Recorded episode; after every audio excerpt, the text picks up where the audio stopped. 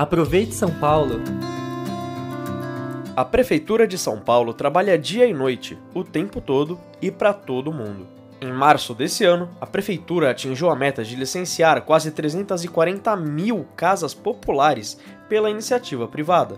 Esse número ultrapassa a meta determinada pelo Programa de Metas de 2021, que previa o licenciamento de 300 mil imóveis com 21 meses de antecedência. O número de novas construções autorizadas na cidade atingiu o maior patamar dos últimos anos, já que só em 2021 foram mais de 150 mil autorizações. Até junho de 2023, 78% de todas as autorizações de novas unidades habitacionais foram voltadas para paulistanos em maior situação de vulnerabilidade, principalmente aqueles com renda mensal de 0 a 6 salários mínimos. A prefeitura trabalha para garantir moradia digna para paulistanos em maior vulnerabilidade social.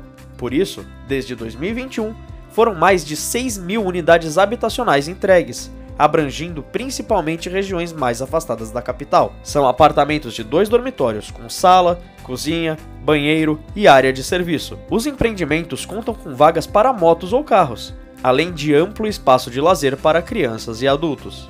Todos esses números reforçam o compromisso da cidade com uma política habitacional voltada a reduzir esse déficit ampliar o número de casas populares, fazer mais parcerias com a iniciativa privada e, claro, dar acesso à moradia digna. A Prefeitura de São Paulo trabalha dia e noite, o tempo todo e para todo mundo.